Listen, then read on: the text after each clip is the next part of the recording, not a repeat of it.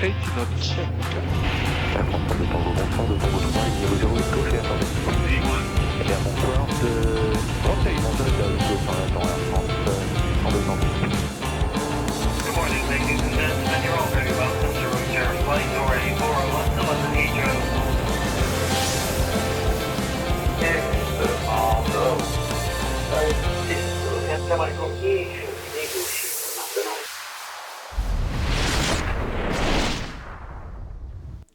Et bonsoir à toutes et à tous, soyez les bienvenus dans la zone aéro, j'espère que vous allez bien les amis, que vous avez passé une bonne semaine, ravi de vous retrouver euh, avec Nico. Et d'ailleurs Nico, il faudrait qu'on le fasse apparaître rapidement quand même, il n'y a pas de raison.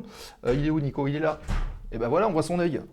Euh, bonsoir à toutes et tous, vous êtes déjà nombreux sur le chat, je viens de voir ça et ça nous fait plaisir. Merci cher Jurden pour ton resub, il est exemplaire sur Jurden, vous avez vu 11e mois d'abonnement, ça va faire quasiment un an.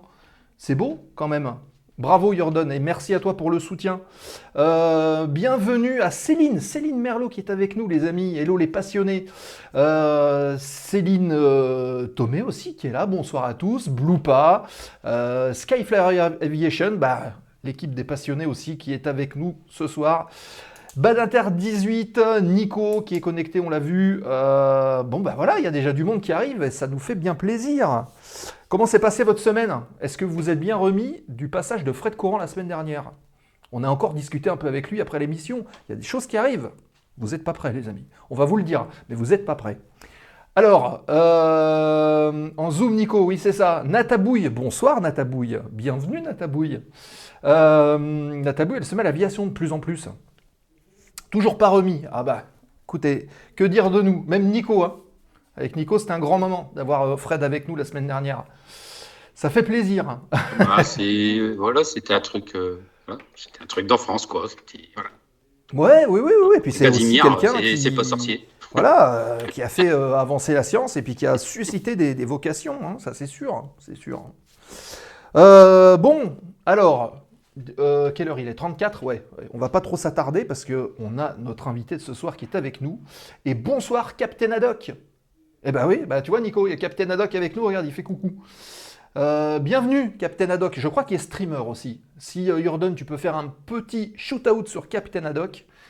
Euh, voilà, Free Flight 30 qui est avec nous, notre modérateur et organisateur, puisque l'émission de ce soir, c'est aussi grâce à notre ami Eric Free Flight qui est avec nous, qui, qui bah, nous assiste euh, et qui s'occupe euh, euh, avec brio de l'organisation de certaines émissions, et c'est le cas de, celle de ce soir. Donc grand merci à toi mon cher Eric. Rando à César qui est à César. Alors, comme d'habitude, on va démarrer tout de suite. Merci aux derniers followers qui ont rejoint la chaîne, dont Captain Haddock, qui est là ce soir. J'ai découvert la chaîne grâce à Cyber et Inforea. Eh bien, ravi. Bienvenue dans la chaîne de l'aviation et des pilotes. Tu vas voir, on parle de tout, pas seulement des pilotes pour des pilotes, mais on parle un petit peu euh, de l'aviation en règle générale. Euh, bienvenue à Storix euh, FR, à Igara Girl, à Aztec 789, à Fixulab, à Tankanonymous, bref, à beaucoup de gens qui sont, arrivés sur, sur la zone aéro, qui ont follow la chaîne en tout cas. Je vous rappelle que la semaine dernière, nous avions Fred Courant de C'est pas sorcier qui était avec nous. La semaine d'avant, c'était Michel Polaco. Il y a du beau monde qui participe à la zone et euh, bah, ça nous encourage. Et en plus de ça, vous avez accès au replay. Euh, vous avez accès au replay sur Twitch. Pour ceux qui n'ont pas vu euh, l'émission, bah, vous pouvez aller voir les replays Twitch. Vous avez encore bah, le, replay de Michel Polaco et de Fred Courant la semaine dernière. Et si vous avez, euh, si par hasard ça apparaît plus, si vous le regardez demain par exemple, ça sera sur YouTube avec la chaîne YouTube que je vais vous faire apparaître ici. Et ben pourquoi? Ben Parce que euh, une fois que les 14 jours sont passés, plutôt que de perdre entre guillemets l'émission, et ben on la met sur YouTube, ce qui nous fait des archives et ce qui vous propose aussi de pouvoir revoir les émissions au fur et à mesure du temps. Et vous verrez que la formule de la zone aéro a quand même un peu évolué depuis quasiment un an, puisqu'on fêtera l'anniversaire de la zone en avril prochain. Donc ça se rapproche. Voilà, et on vous parlera d'un projet d'ailleurs pour euh, l'anniversaire de l'émission. C'est un secret, mais il y a des choses qui se préparent. Voilà. Alors, Adibou Rome One. Hello la zone aéro, le passage de Fred c'était incroyable, il a accompagné mon enfance, à nous aussi. Merci à vous, et ben merci à toi d'être ici ce soir et bah, de nous suivre et de nous supporter, parce que c'est comme ça qu'on va vous proposer encore plein de contenus originaux. C'est tout l'intérêt. Euh, D'ailleurs, si vous voulez suivre la chaîne, vous avez vu les transitions, commence d'avoir l'habitude. hein. Si vous voulez euh, suivre la chaîne, vous avez deux possibilités de le faire, même un peu plus d'ailleurs. Euh, la première, bah, c'est de prendre un sub, comme ce qu'a fait Jurden tout à l'heure, et on le remercie encore une fois. Euh, bah, sous votre écran, hein, sur Twitch, vous pouvez prendre un abonnement qui vous coûte à peu près 3 euros et quelques, de café, hein, pour relativiser les choses, euh, et qui vous permet d'assister à toutes les émissions de la zone aéro sans coupure. Ou sinon, bah, il y a des coupures pub de 1 minute 30 à peu près par émission. Euh, vous pouvez rester pendant cette, euh, cette émission, enfin pendant cette coupure pub, puisque bah, nous, ça nous aide. Et si vous voulez pas de pub, eh ben, vous prenez votre sub et voilà. Et en plus, si vous êtes abonné euh, Amazon Prime, et ben, grâce à vo- votre abonnement Amazon Prime, vous suivez la procédure que je vous mets sur le chat là, et euh, vous pouvez vous abonner gratuitement pour 30 jours, ça vous coûte rien. Et ça vous permet de bénéficier euh, comme un sub classique, sauf que bah, c'est Jeff Bezos qui paye pour vous. Elle pas belle la vie? Voilà, euh, je vous ai parlé un petit peu de ça, donc n'hésitez pas à le faire. Euh, nous, ça va nous permettre d'investir encore et de vous proposer plein de projets, dont l'anniversaire de l'émission qui arrive. On va en avoir besoin, je vous le garantis. Euh, et le programme à venir, donc on est la dernière émission du mois de février. On va retrouver Isa dans quelques, dans une dizaine de minutes à peu près. Euh, le temps de tourner évidemment les rubriques traditionnelles de l'émission. Euh, euh, Souvenez-vous que la semaine prochaine, on parlera organisation d'événements aéronautiques avec des bénévoles et on accueillera avec plaisir Anthony, Anthony Rossi, qui est bénévole et organisateur de tout un tas de choses, de rassemblements. Il y en a un qui est confirmé du côté de Paris-le-Monial, d'ailleurs j'ai vu passer les publications hier ou avant-hier. On pourrait d'ailleurs s'y déplacer, mon cher Nico, si d'ici là le, le studio mobile est opérationnel et proposer pourquoi pas un petit live depuis là-bas. Ça pourrait être fort sympathique. Terrain en herbe, rassemblement de traîne-queue. Je pense que les conditions pourraient être pas mal. Hein? Qu'est-ce que t'en penses? Il pleut pas. Il n'y a pas de raison, je crois que c'est au mois de juin, quelque chose comme ça. À voir, à voir, à organiser. Il faut qu'on qu'on en discute. Euh, voilà. Donc, euh, on a parlé un petit peu de tout ça. Ce que je vous propose tout de suite, ben, c'est euh, de ne pas déroger à la règle et euh, de lancer tout de suite, enfin de déposer en tout cas, le plan de vol de l'émission de ce soir.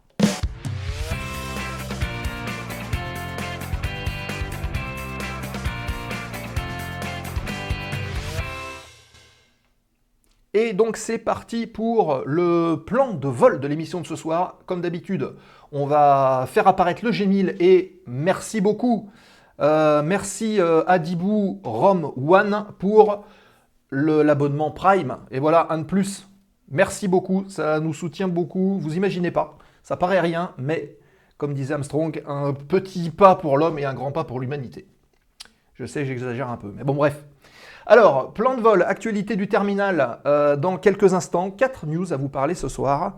Voilà, ça va être assez rapide. Et derrière, on parlera d'organisation.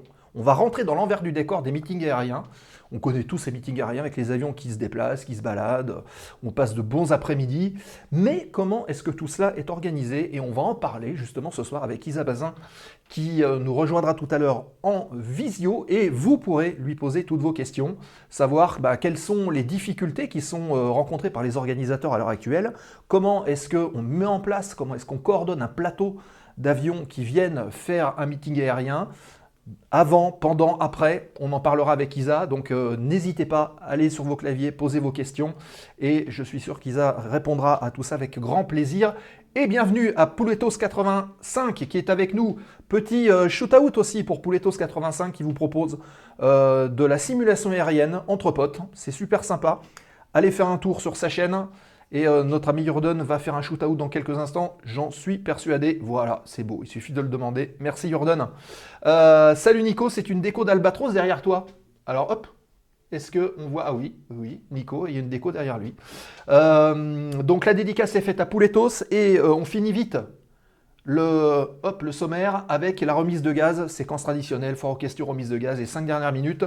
Donc voilà, en fin d'émission, vous pouvez aborder tout ce que vous voulez autour de la zone.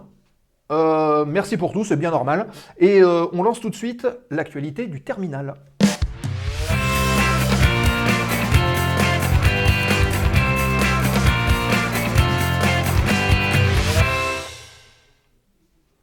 Et donc, nous sommes partis pour l'actualité du terminal de ce soir. Et bienvenue à Maxime 31 270. Bienvenue. Euh, hop, on va mettre la caméra ici, comme ça on se voit mieux. Alors, c'est parti, quatre petites actus du jour. Vous voyez cet avion? Il est beau, n'est-ce pas? Je parle de celui en haut à gauche. hein. Eh bien, c'est un Lordjet. hein. Les- D'ailleurs, les amateurs, et je suis sûr qu'il y en a parmi vous, euh, les aficionados de la simulation, souvenez-vous, en 1998, si je ne m'abuse, Microsoft Flight Simulator embarquait tout un tas d'avions, dont un Lordjet. Et bien, c'est celui-là. Euh, donc, euh, ce Lordjet, ce fameux Lordjet que vous voyez, qui n'est pas en très bon état, eh bien, il vient d'être euh, récupéré et il va être restauré, il va être remis en état de vol. C'est beau quand même, ça se passe aux États-Unis. Et pour la petite histoire, c'est le numéro 3 de l'histoire de Lordjet, puisque le premier avion, le premier Lordjet, euh, bah, s'est craché au moment des essais.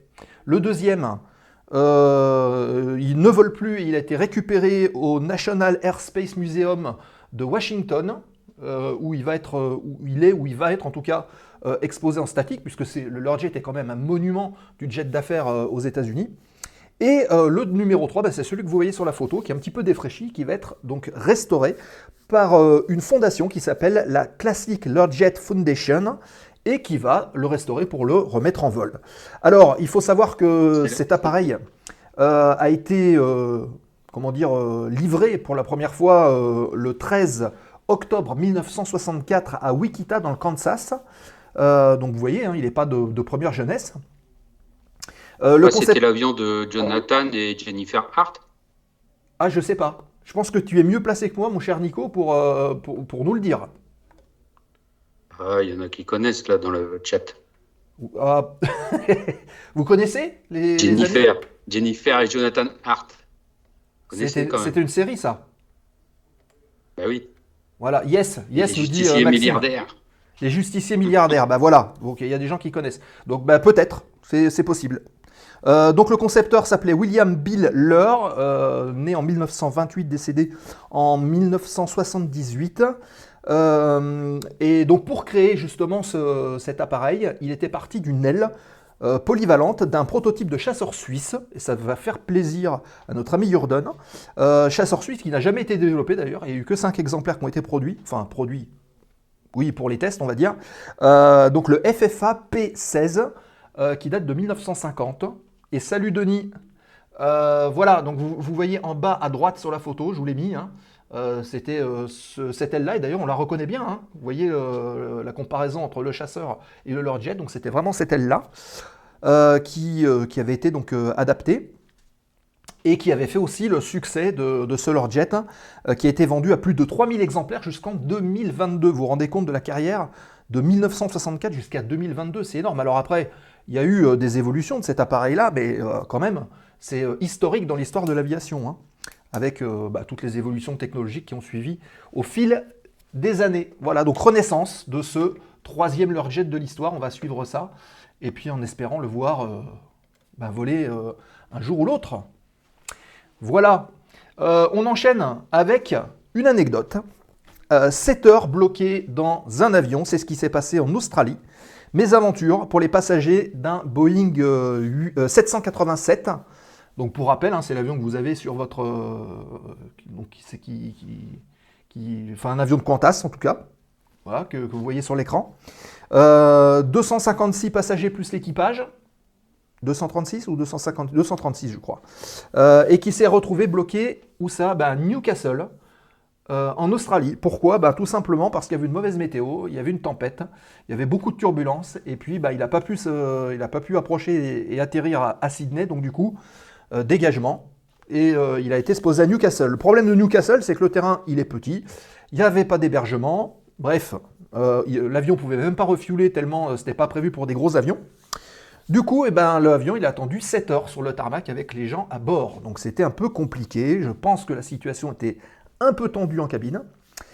Et du coup, euh, cet avion qui reliait Santiago du Chili à Sydney et qui s'est dérouté à Newcastle, euh, le temps de vol plus 7 heures sur place, les gens devaient être bien sur les dents. Euh, et à cause des vents de 100 km/h, euh, bah, il a fallu qu'il attende encore un peu avant de pouvoir regagner Sydney.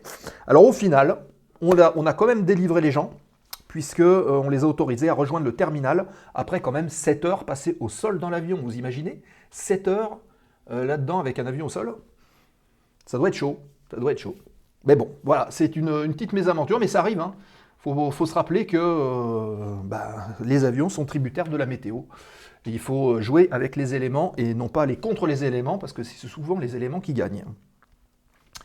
Et on continue avec euh, une autre petite anecdote. Blessure par turbulence. Euh, c'est trois, euh, passagers qui ont été euh, hospitalisés euh, aux États-Unis avec un, Boeing 757, pareil que vous voyez sur l'image, qui euh, donc de la United Airlines, qui reliait euh, Newark Liberty euh, à New York, euh, à Tampa en Floride. Euh, et donc il y a eu euh, des turbulences euh, assez conséquentes et bah, des passagers se sont retrouvés euh, propulsés au sol. Bon, ça arrive. hein. Euh, Il faut savoir que les turbulences sont normales euh, sur les vols, mais euh, effectivement, il peut y avoir des blessures, il peut y avoir euh, des petits soucis, euh, surtout d'ailleurs pour les gens qui sont debout en cabine, qui se baladent. Euh, malheureusement, ça peut poser euh, des problèmes. Donc, euh, les turbulences, évidemment, c'est toujours des choses qui sont impressionnantes. Vous en avez peut-être déjà vécu.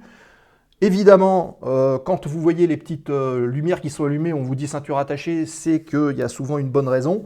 Mais sachez quand même que ces turbulences, eh ben, elles sont euh, calculées, elles sont prévues. Et même si c'est impressionnant, sachez qu'un avion est conçu pour résister à plus de 155%. Donc imaginez 100%.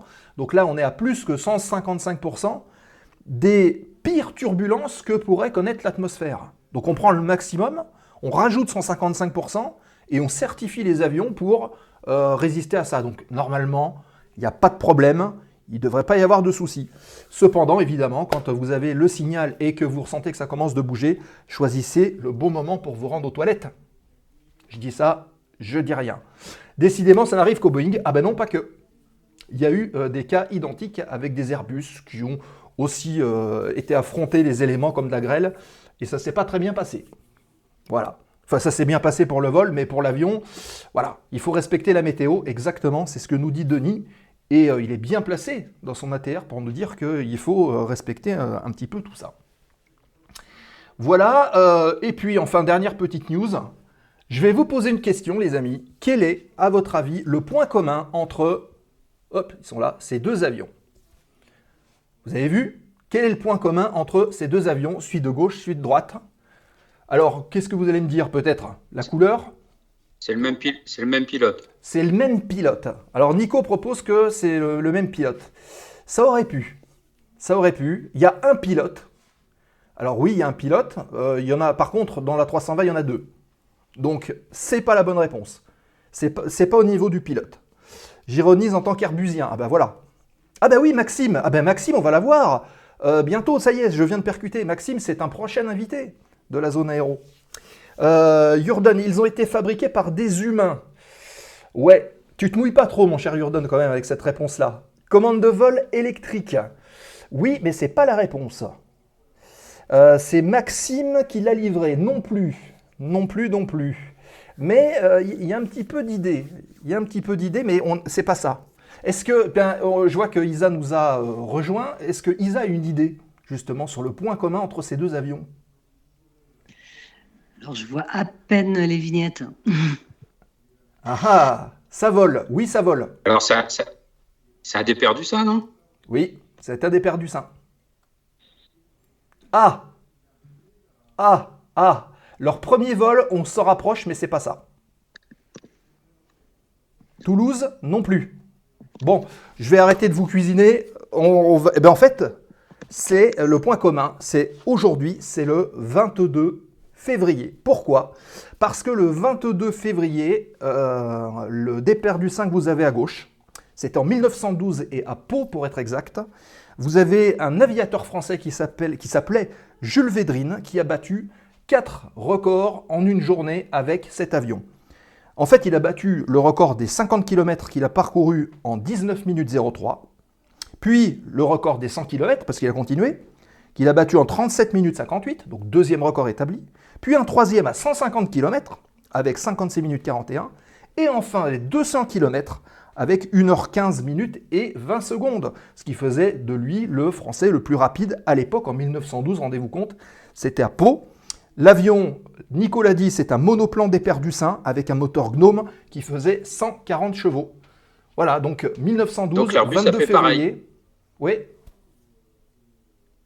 Vas-y Nico, t'as dit quoi? Alors, il dit l'Airbus a fait pareil. Alors. Airbus, c'est quasiment euh, pareil, sauf que euh, c'est pas un record de vitesse, c'est que le 22 février 1987, c'était le premier vol de l'Airbus A320 et son Airbus, premier décollage que vous avez ici sur la photo.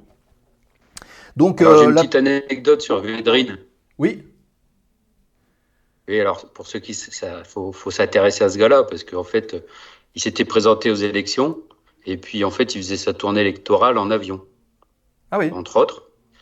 C'est celui qui a euh, aidé Guy de Mer aussi à- dans l'escadrille euh, de la N3. Parce qu'il avait cassé du bois, le pauvre Guy de Mer. Donc, du coup, il allait se faire virer. Et donc, Védrine, il l'a pris sous son aile. Et Védrine aussi, c'est lui qui a atterri sur les galeries, euh, sur les galeries Lafayette à Paris en Caudron G3. et ben voilà. Ah, ben justement, il y a une, excellente question de Skyflyer qui nous dit est-ce qu'il y a un rapport avec Hubert Védrine? Qui était politicien. Je sais pas. Bonne question.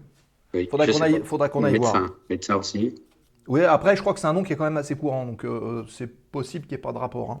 Faudra, faudra chercher un peu. Mm.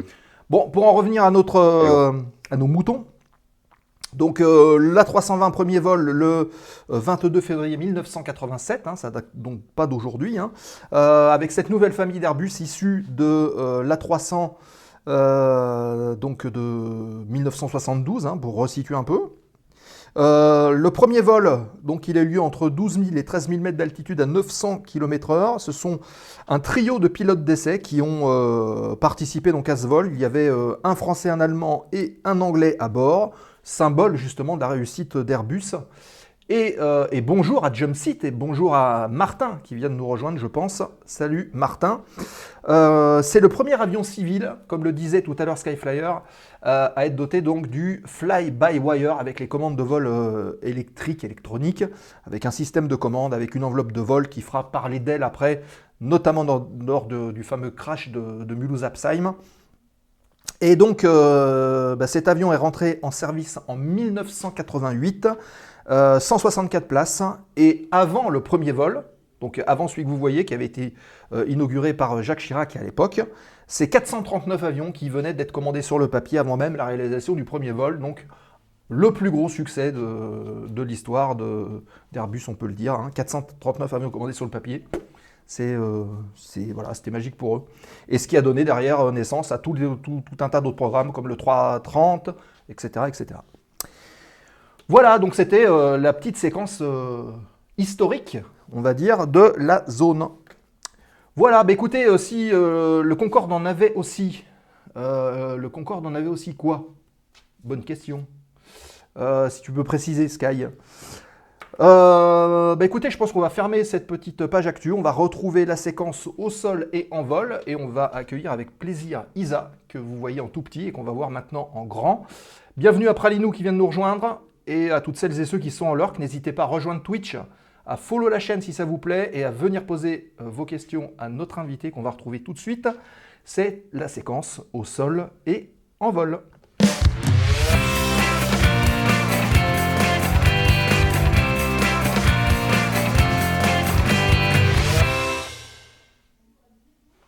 et la séquence au sol et en vol. Et on retrouve Isa Bazin qui est avec nous. On vous avait annoncé déjà depuis euh, un petit moment.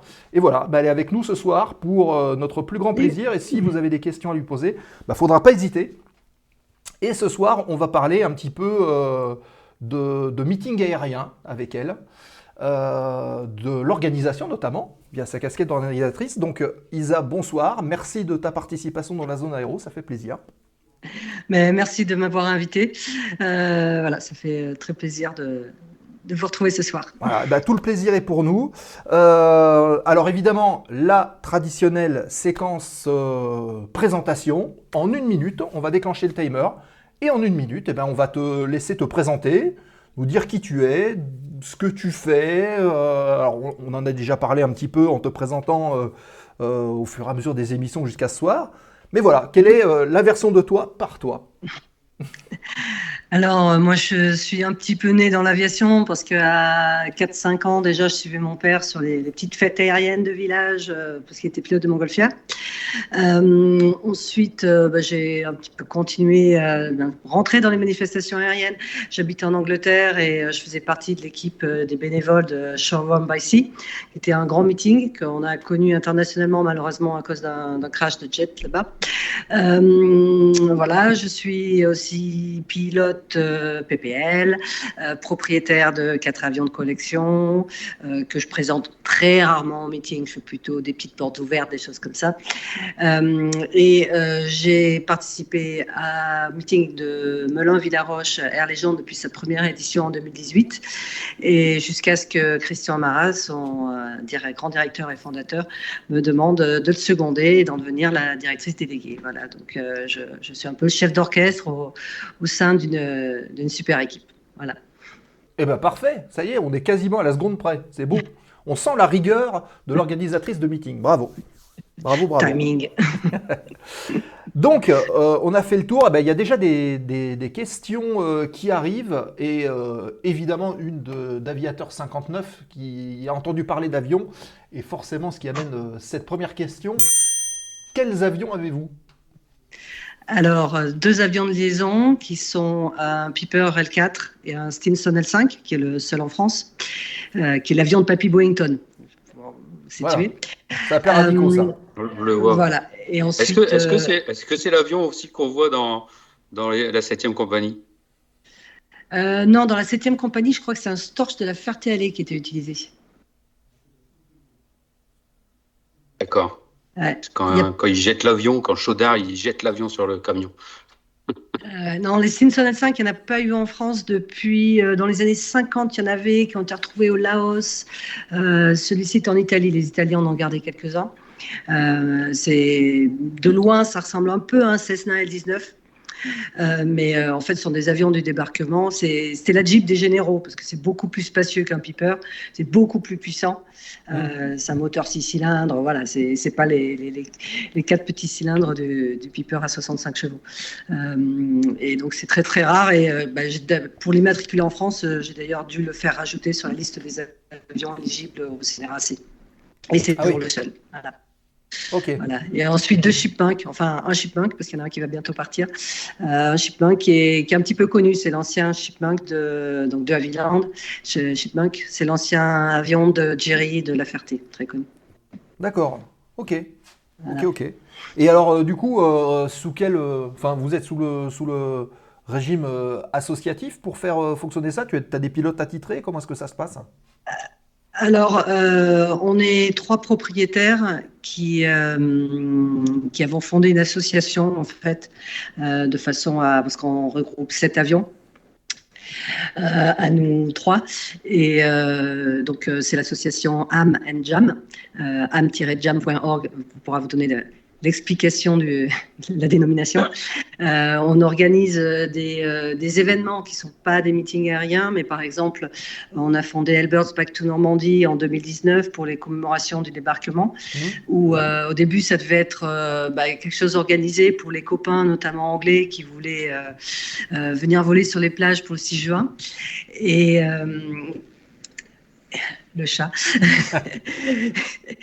et euh, bah, de plus en plus de. Voilà, juste par bouche à oreille, on s'est retrouvé à avoir de plus en plus de monde. Donc on s'est dit, bon, bah, là, on se fait aider.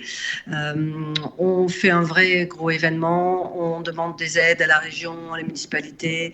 Et on monte quelque chose de gros. On a fini, c'était les 75 ans du débarquement. On a fini avec 75 avions inscrits euh, de 14 nationalités, des fous furieux qui venaient du Danemark à 100 nœuds de vitesse sol et euh, deux heures et demie d'autonomie. Ah oui, il a fallu fous. faire des sauts de puce quand même. Ah oui, oui, ça, ça, ça a généré des, des histoires pas possibles pour les, pour les, rien que pour arriver. On a eu une tempête euh, la veille du jour des vols sur les plages. Il a fallu euh, caser tous les avions aux alentours. Bah, ça a été une aventure extraordinaire qui a laissé euh, voilà, une- d'excellents souvenirs. qui a, qui a monté une communauté où les gens maintenant se parlent entre l'Espagne, la Norvège, l'Angleterre, la Suisse. Donc euh, c'était vraiment une superbe aventure. Et, euh, voilà, on essaie de réimaginer pour le prochain grand anniversaire euh, de manière totalement différente et, et qui, bah, qui était en fait au niveau, au niveau logistique, euh, qui était à peu près la même chose qu'un meeting aérien. Il n'y avait pas le côté euh, qu'on a maintenant, directeur des vols, dossier, euh, de, dossier de vol, etc. Il n'y a pas la synchro des. ben, il y avait une synchro des vols parce qu'il fallait synchroniser des avions qui n'allaient pas du tout à la même vitesse, qui n'avaient pas du tout la même autonomie pour passer exactement sur un point A à un instant donné. Avec Ouais. certains qui s'arrêtaient pour refueler. Donc c'était pratiquement plus complexe en fait que faire un, un programme. Euh, voilà, donc l'association est basée à Saint-André-de-l'Eure, en Normandie, pas très loin de Paris non plus. Et euh, voilà, on est une, bonne bande. D'accord. Alors, tu parlais justement de, de ton enfance avec, euh, je l'ai noté, donc la, découverte quelque part de l'aéro par, euh, de, de- par une montgolfière. Donc, euh, c'est ça, c'est ton papa qui était euh, aérostier. Et euh, du coup, qu'est-ce qui t'a fait franchir justement cette barrière et de passer à l'avion? Alors, euh, ce qu'il y a, c'est que lui-même a commencé à passer son, son PPL quand j'avais 10 ans. Euh, donc, moi qui passais tous mes week-ends euh, avec lui et ses, ses collègues euh, aviateurs, ben, j'ai évidemment fait toutes les leçons en, en place arrière du, du- du rallye. C'était Ah, voilà, c'était du rallye à Aurillac, euh, une grande période. Rallye, sacré rallye. ouais, avec les becs d'attaque qui se déploient tout seuls.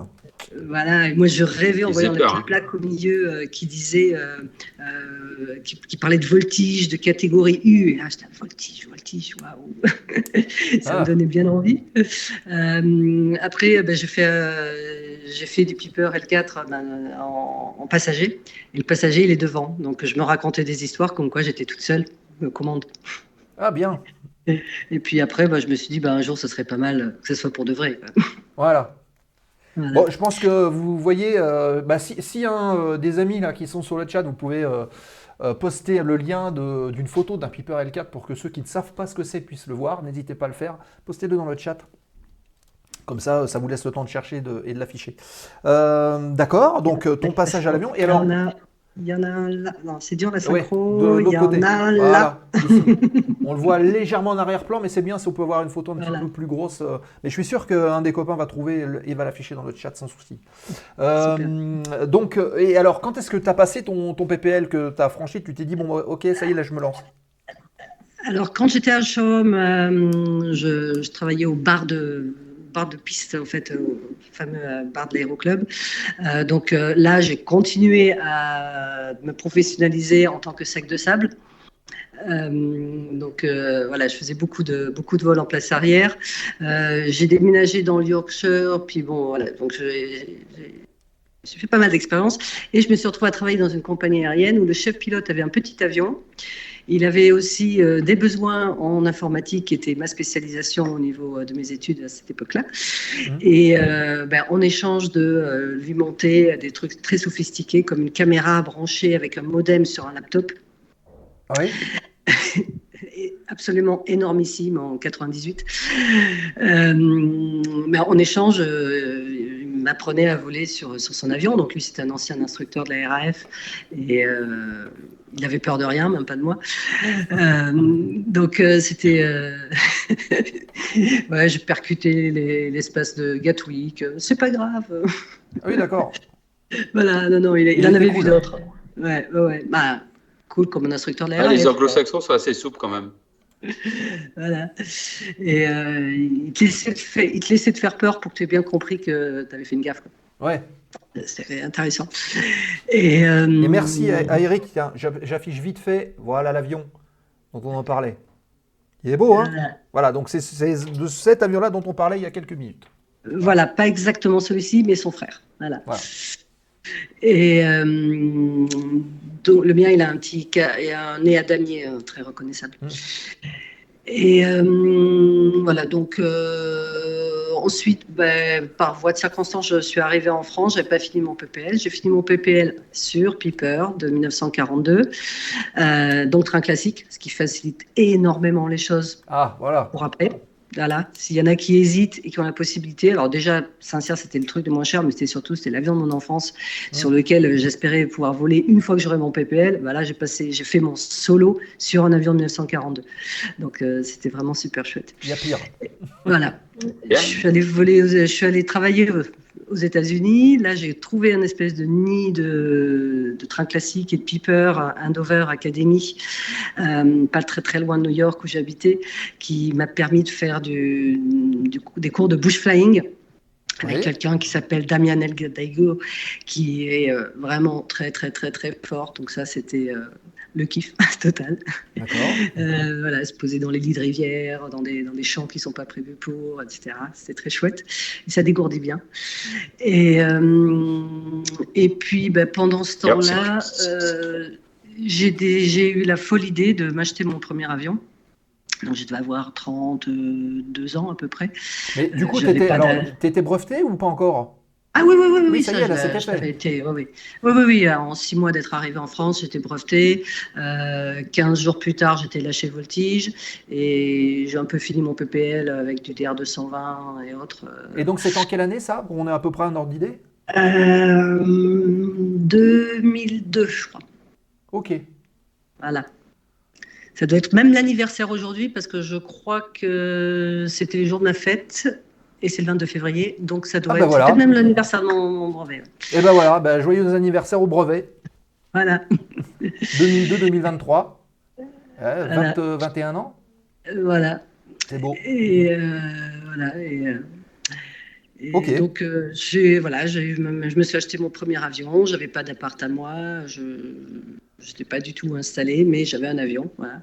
Ouais, ça suffit. Et, euh, et- et ensuite, euh, voilà, j'ai rencontré quelqu'un qui s'est dit, bah, tiens, qui était pilote. On s'est rencontrés en l'air. Et on s'est dit, bah, tiens, bah, lui aussi s'est dit, bah, je m'achète un petit Twin Turbi. Et puis après, on a eu un petit avion familial à quatre places. Et puis après, on est parti dans les, dans les Hellbird, qui, qui sont des avions qui ont une, une histoire extraordinaire. Et, euh, et ça grandit de là, voilà. Celui monobras nous demande Free Flight. Exactement, celui de Monobras. Alors, j'étais passé rapidement. Euh, Monobras était, euh, était un gars très fort en couleur qui avait euh, fait euh, l'Algérie, Suez, qui avait piloté du Birkat, du T6, où il s'est fait abattre en T6 euh, en Algérie. Ouais. Alors, il le racontait en disant Non, mais hein, moi, je suis, passé, je suis passé deux fois. Mais j'étais con, il ne faut pas passer deux fois quand tu strafes. Et ben, la deuxième Mm. fois, on s'est fait descendre. Voilà. il a donc il a perdu faux. un bras, donc il s'appelait se- son surnom était Monobras et il se présentait en tant que Monobras. Euh, il est devenu contrôleur aérien, mais vu son caractère, apparemment, ça n'a pas très très bien marché. et, euh, et en fait, il, est- il avait son petit poste à La Cave, où, euh, le, le terrain de La Cave près de Rocamadour où euh, il s'est euh, il s'est dit bah, tiens bah, quand j'étais euh, quand j'étais en Algérie là il y avait il y avait ces petits avions qui marquaient les cibles avec des fumigènes. Ça doit être rigolo à piloter. Alors maintenant que je peux plus être pilote de chasse dans l'armée de l'air bah, tiens si j'essayais de piloter ça. Alors ce qui est amusant c'est que jusqu'à ce qu'il ait un problème cardiaque dans ses bien plus vieilles années il a jamais eu de remarque sur son médical comme quoi il lui manquait un bras. Ah oui, d'accord. Voilà et quand il, par contre il a eu Ça rappelle un peu l'histoire de. Ça rappelle un peu l'histoire de Douglas Bader qui avait pas de jambes dans la RAF. quoi. Oui, voilà. Donc euh, l'avion en question, celui que j'ai racheté, il était, il était pas cher, mais il y avait une raison. Euh, il était bricolé de partout. Euh, Il avait construit avec l'aide de ses copains, mais surtout avec l'aide de beaucoup de morceaux de scotch pour faire tout avec un seul bras. Et il y avait plein de modifs. Par exemple, il y avait une, une petite manette de gaz sur le côté, parce que c'est le bras droit qui lui manquait, de façon à pouvoir donner un coup comme ça et, et remettre les gaz. Ah oui, d'accord. Parce que quand on remet les gaz, il faut quand même euh, mieux tenir les manches. Ou, ou le, Non, le manche, c'est entre les jambes et euh, fallait remettre. Voilà.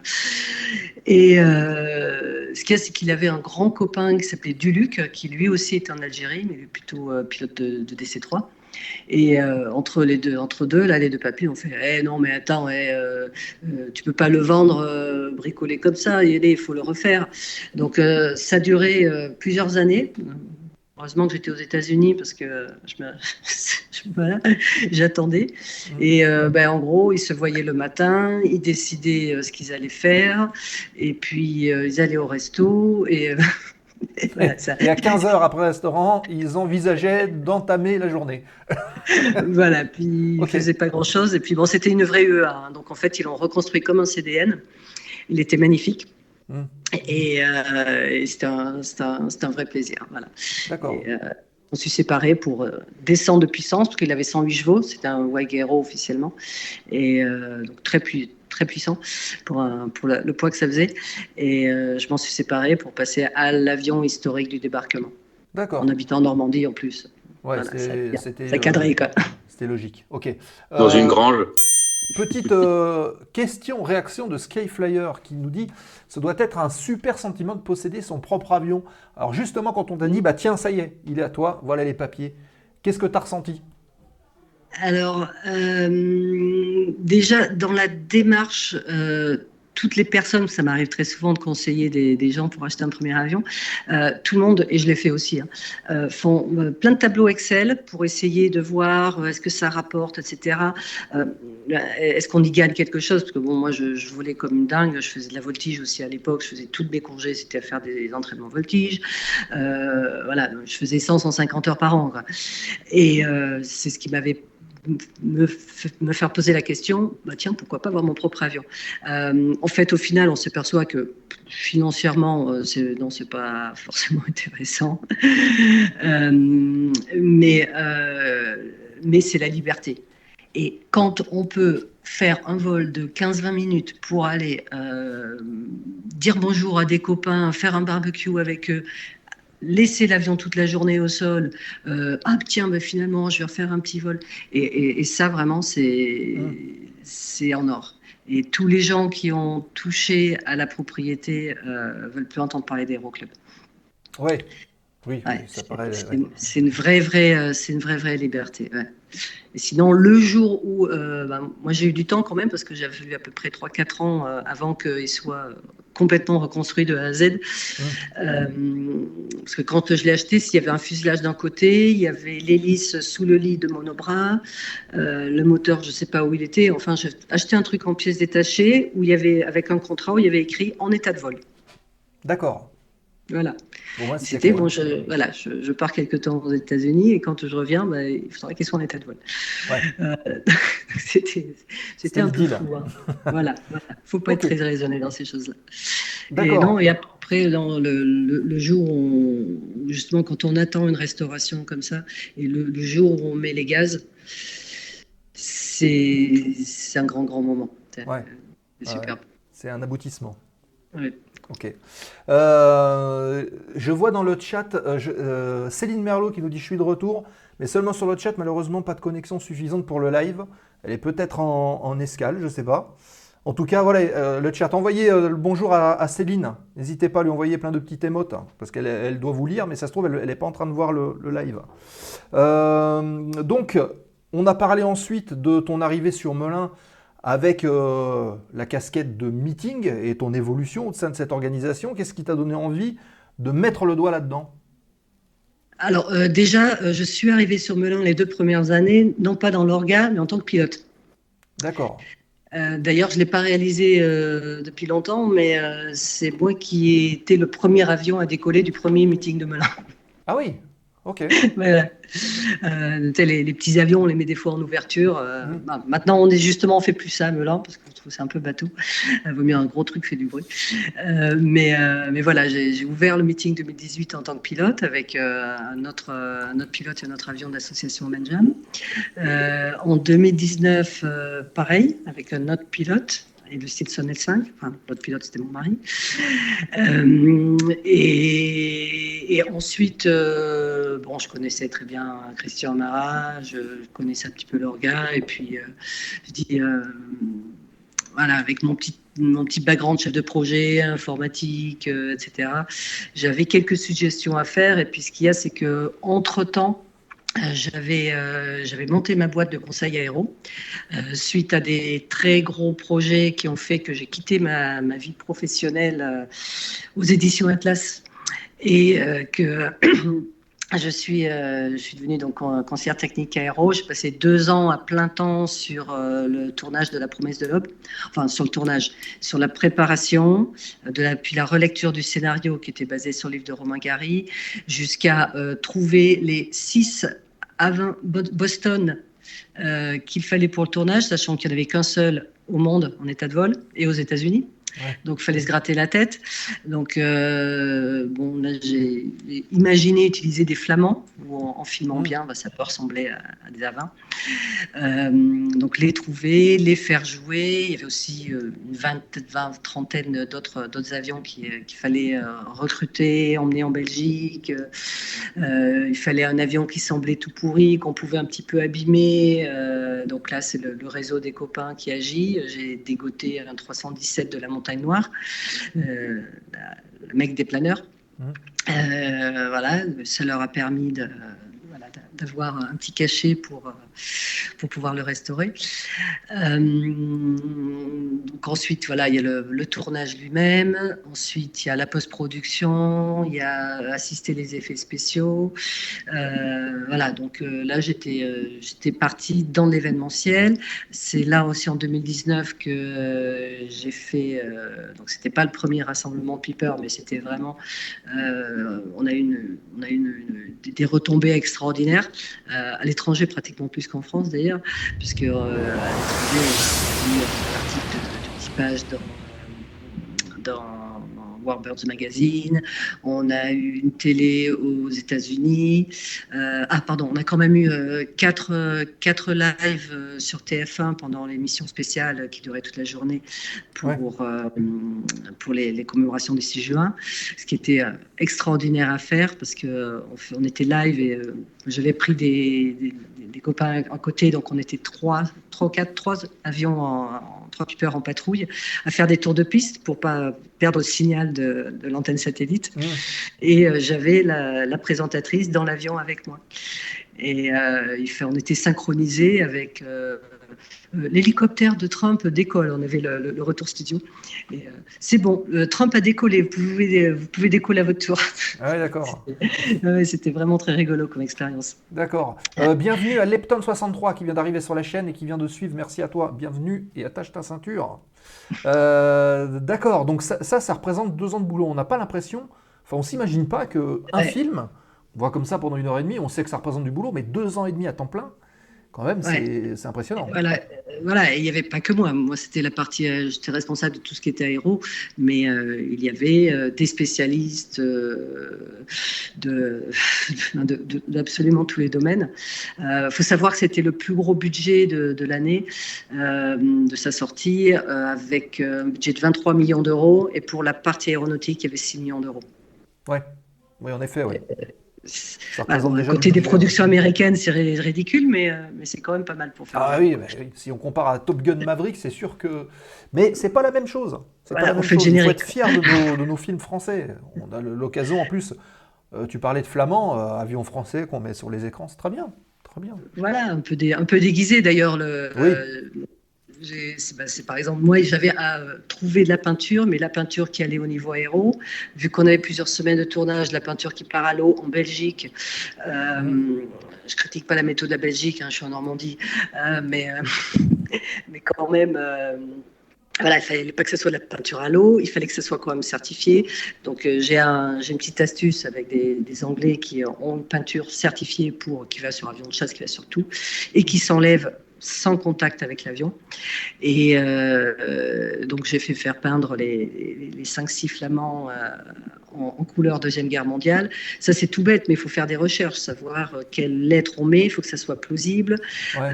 Euh, voilà, on met pas, on met pas l'immatriculation, le, le, le call sign d'un avion qui a été abattu six mois avant l'événement qu'on est en train de raconter. Sinon, ça fait tâche. Euh, voilà, la plupart des personnes ne voient pas, mais à partir du moment où on est conseiller technique, euh, même si c'est pour du populaire, même si on n'est pas en train de faire quelque chose qui exige euh, d'être très exact, par respect pour le public, moi je considère que voilà, on va chercher l'information. Après, le réalisateur en fait ce qu'il veut. Si on lui dit, ben voilà, le stamp, euh, le pilote, il est euh, derrière. Et, euh, mais pour que le spectateur comprenne mieux, est-ce que tu veux que euh, Romain Gary, on le mette devant ou derrière? Hmm. C'est son choix. Oui, Il- oui. On apporte les informations, on décide pas. Voilà, c'est lui qui reste décisionnaire de ce qu'il veut mettre à l'image en fait. Voilà. Ouais. Et après, on assume quand il y a les, co- les copains super spécialistes, experts qui disent Mais c'est n'importe quoi ça. Bah oui, mais c'est lui qui voulait, c'est pas nous. Voilà. Voilà. Ok, Voilà. question de euh, Aviateur 59. Justement, grâce à cette expérience, ne pensez-vous pas qu'il y a un manque de films ou docu sur l'histoire de l'aviation française? Alors, euh, c'est une très très bonne question parce qu'en effet, moi j'ai travaillé sur différents documentaires, beaucoup axés Deuxième Guerre mondiale, avec euh, ben, beaucoup d'avions anglais ou américains. Euh, après, c'est un petit peu comme quand on fait un plateau pour un meeting aérien. hein. Si on veut faire une scène sur les avions de chasse français de la Deuxième Guerre mondiale, ben, on tourne en boucle avec le Morane 406 basé en Belgique et le H75 basé à Duxford. Ouais. Voilà, c'est dur de, dur de trouver du matériel.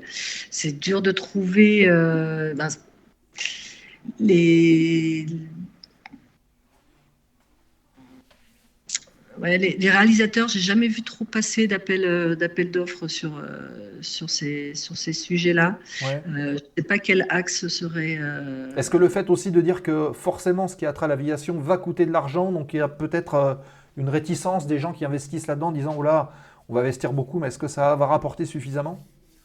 Alors, ce qu'il y a, c'est que déjà, il faut quelque chose à filmer. Donc, si la question, c'est. euh, les- alors, euh, c'est passé vite. Est-ce que c'était l'aviation française à une période donnée ou toute l'historique?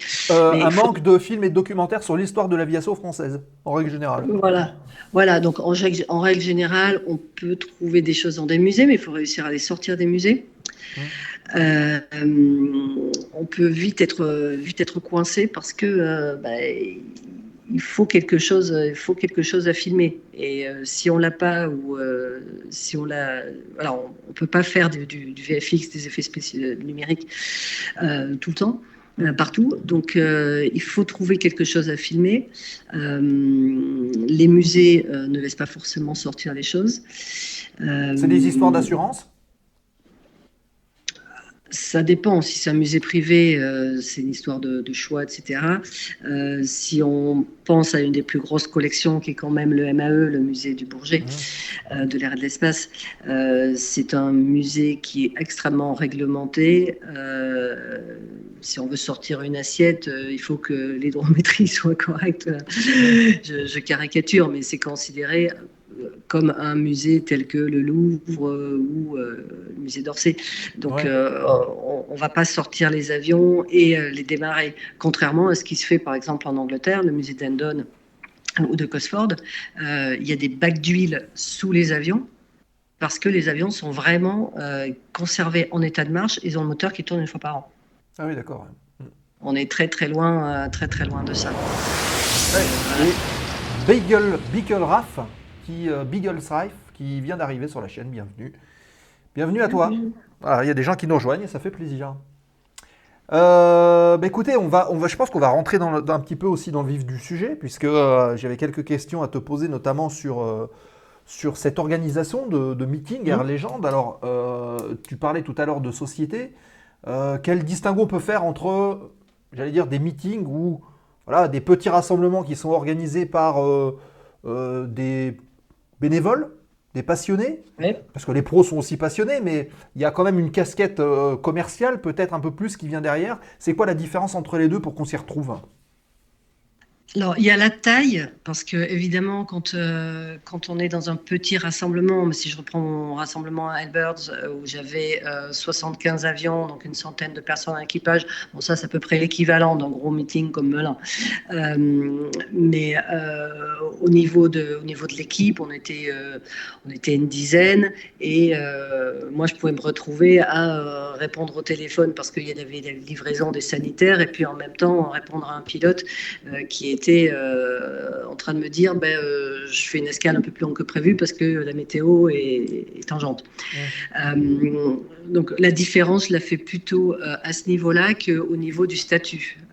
C'est une spécialité française, mais il y a des associations qui brassent des millions et des milliards en France.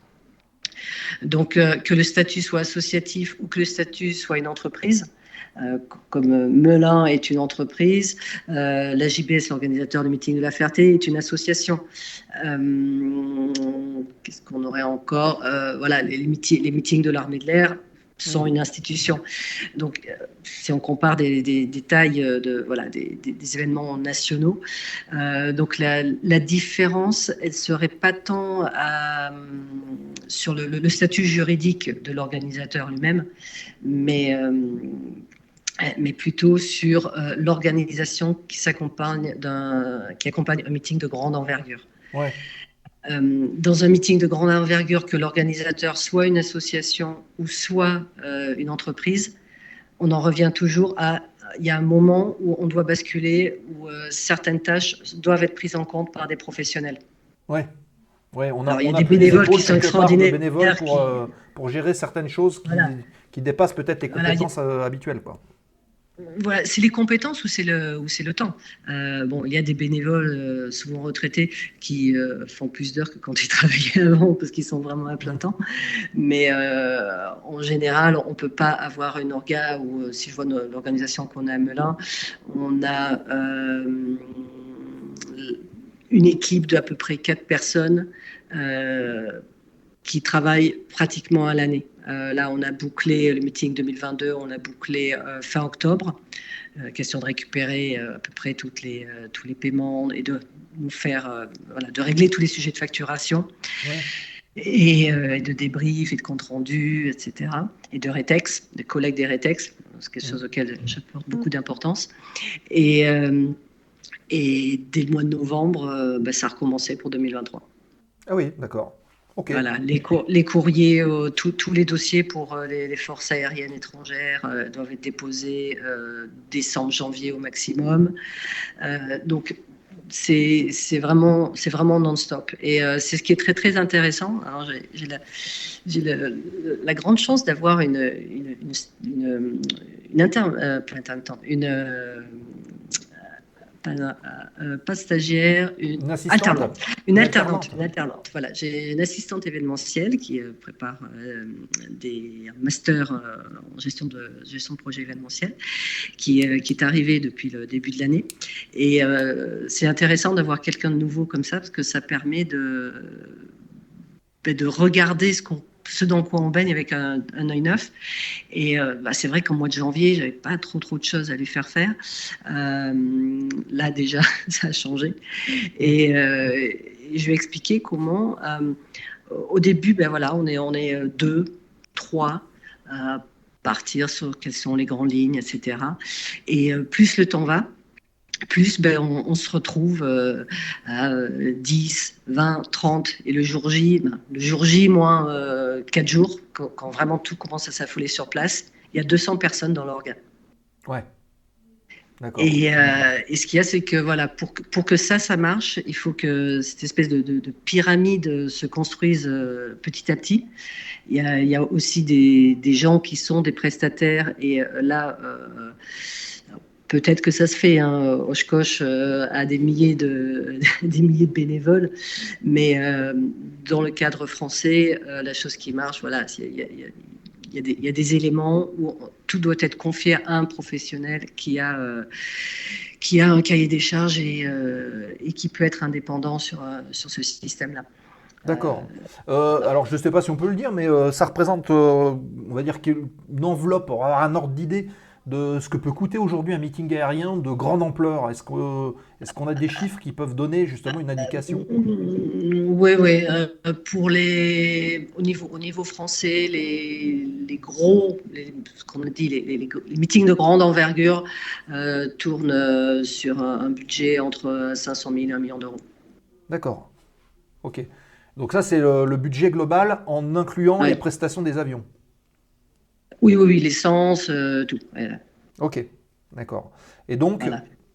quasiment un an. Et hein, donc, et donc dit, quand euh, les gens se plaignent du prix du billet, ils devraient réaliser que Mm. ça serait impossible de le faire sans partenaire, sans prestataire, sans ces foutus temps de VIP qui nous empêchent de voir les choses. Ouais.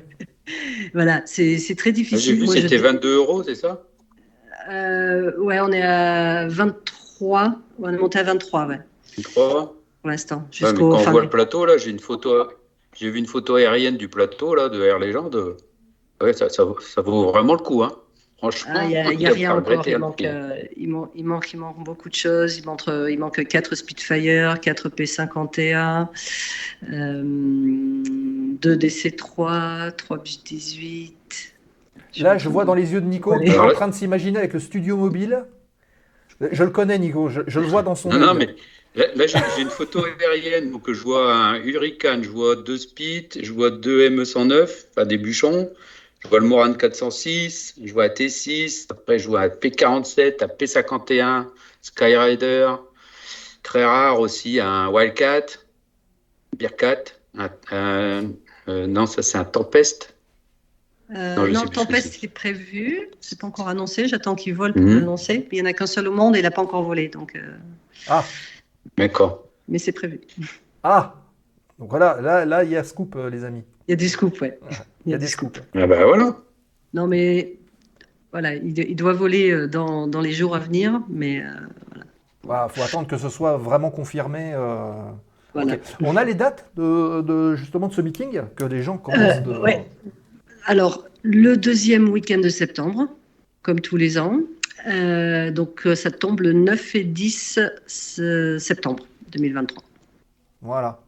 Nico, je te négocie ta visite pour ce meeting. Tiens, voilà, Free Flight qui s'énerve.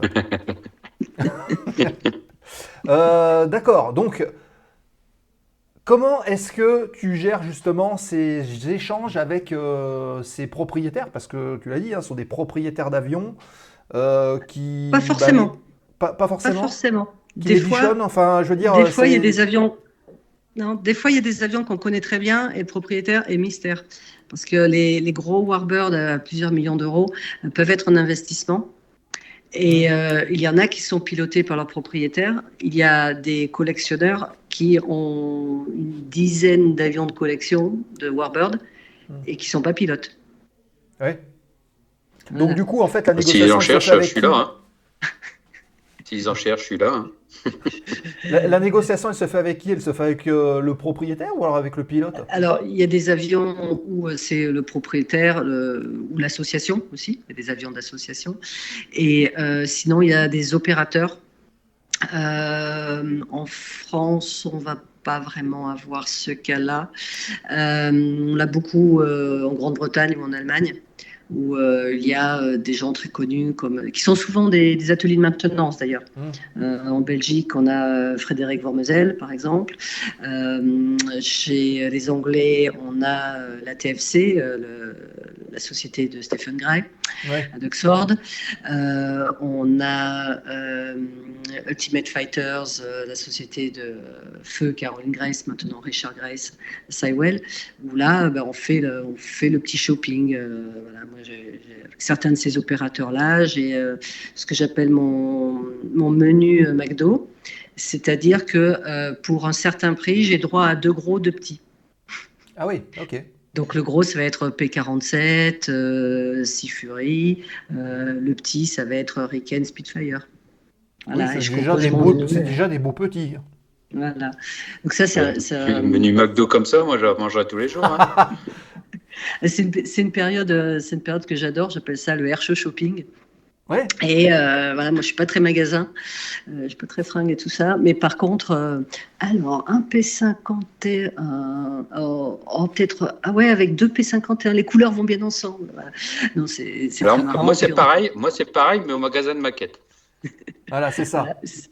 Voilà. Il y a- il y a Big, que moi, je les garde pas. hein. Il y a Bagel Raf One qui dit euh, un Antonov 2. Il pose la question. Alors, Antonov 2, il y en a un en France qui était, je crois qu'il a été repeint, mais avant, il était des couleurs très, très flash, très para. Euh, c'est sympa au, c'est sympa au sol parce que c'est impressionnant de voir un biplan cette taille-là. Euh, j'ai jamais eu de, proposition, euh, proposition exploitable parce qu'après il faut voir avec quoi on le fait voler. Ouais. Puis, euh, puis bon, il y a le problème, c'est que euh, bah, même si euh, on aura envie d'expliquer que un Yak 3, euh, ça n'a rien à voir avec Poutine, bah, il y a une censure, Ah ouais, il y a une d'accord. censure qui se fait pas depuis. Oui, depuis, depuis les événements qu'on connaît. D'accord. Voilà. Ok. Voilà. Spitfire Mais on petit, tu vas ça plus tard. Nico, on va, on va au McDo camp, nous demande Aviateur 59. Vous allez faire les courses, les amis. hein. Ah bah, euh, ouais. Antonov 2 basé à Pau, nous dit euh, Ça dépend quel McDo. Ouais, ça doit être celui-ci ouais, qui devait être para avant. Ouais. Ouais. Parapo, ouais.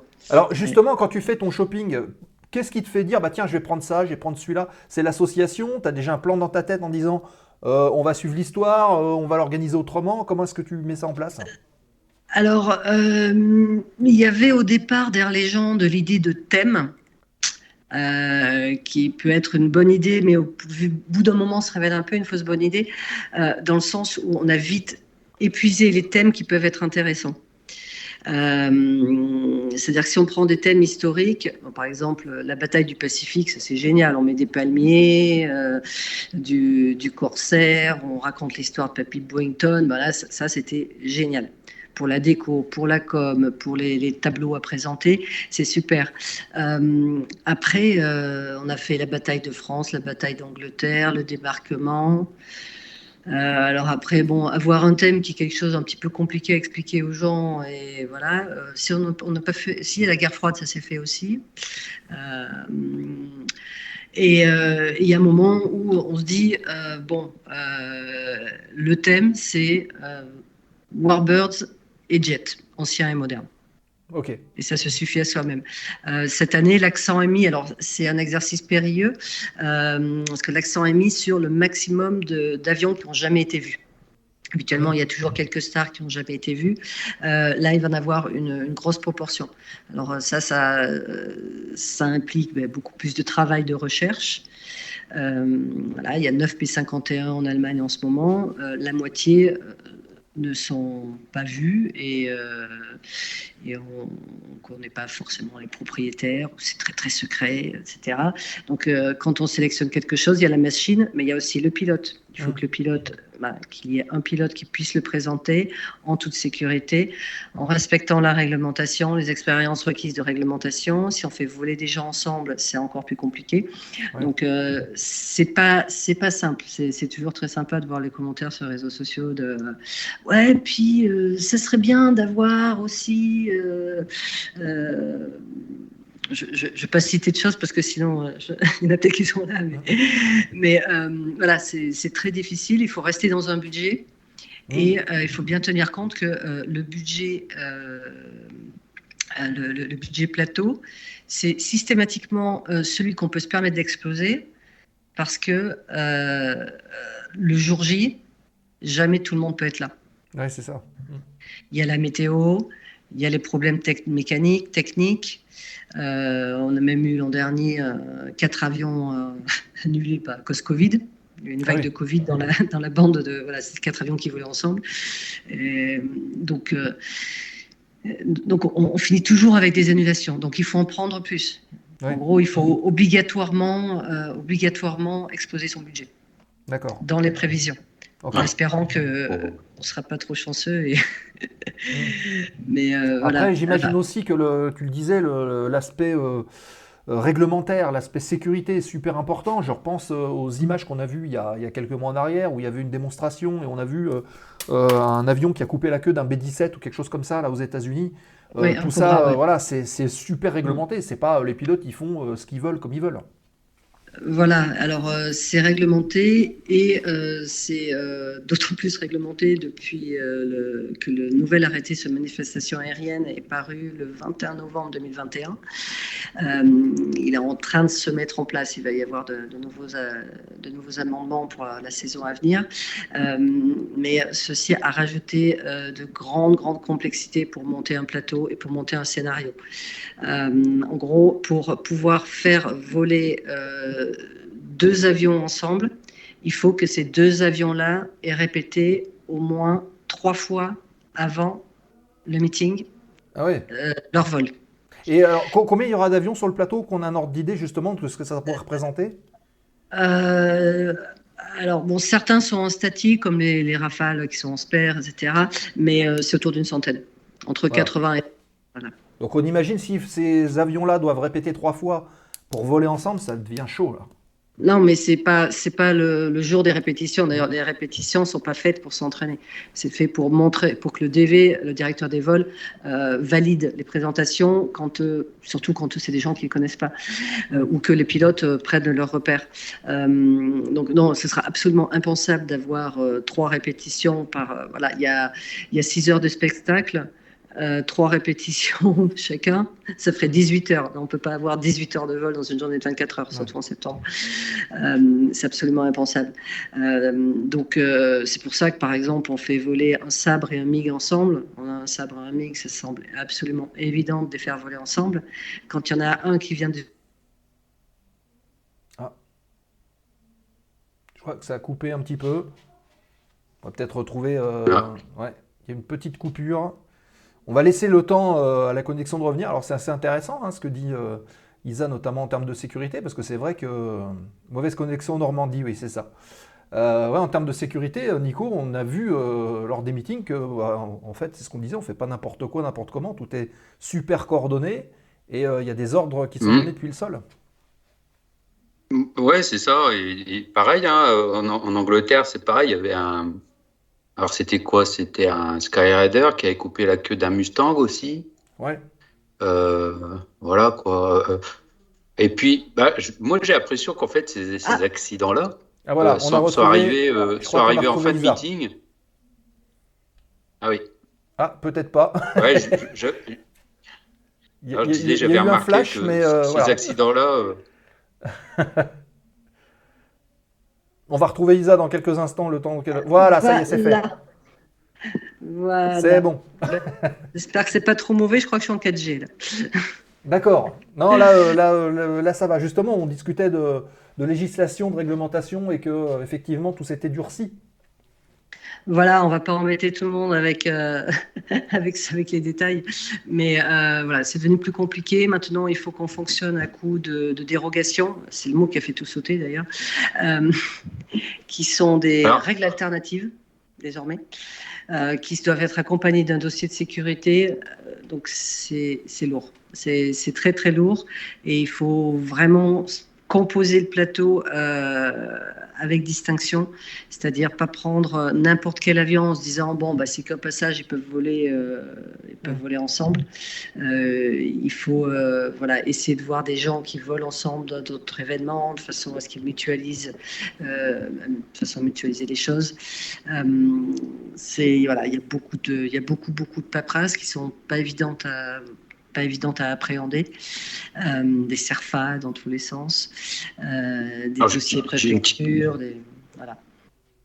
J'ai une petite question qui va peut-être fâcher beaucoup de monde là, mais euh, est-ce qu'il faudrait pas un peu euh, professionnaliser un peu les, les pilotes en fait, c'est-à-dire euh, leur donner une qualif meeting, une qualif meeting avec euh, bah, le droit, tout- toute la réglementation meeting et voilà quoi, l'histoire de bien cadrer un peu plus euh, Mais ça avait été abordé, ça me semble. dire, le- les présentations. Oui, oui, c'est une, c'est une grosse question. En fait, euh, tout le monde dans la communauté, je suis membre du conseil d'administration de France Spectacle Aérien, et euh, ce- France Spectacle Aérien a beaucoup œuvré afin d'éviter une professionnalisation, euh, partant du fait que euh, le, le, le, le- le petit PPL qui vole euh, depuis euh, 25 ans sur son D112, qui le connaît très très bien, euh, qui fait toujours la même petite démo, euh, il va probablement mieux être, mais il va être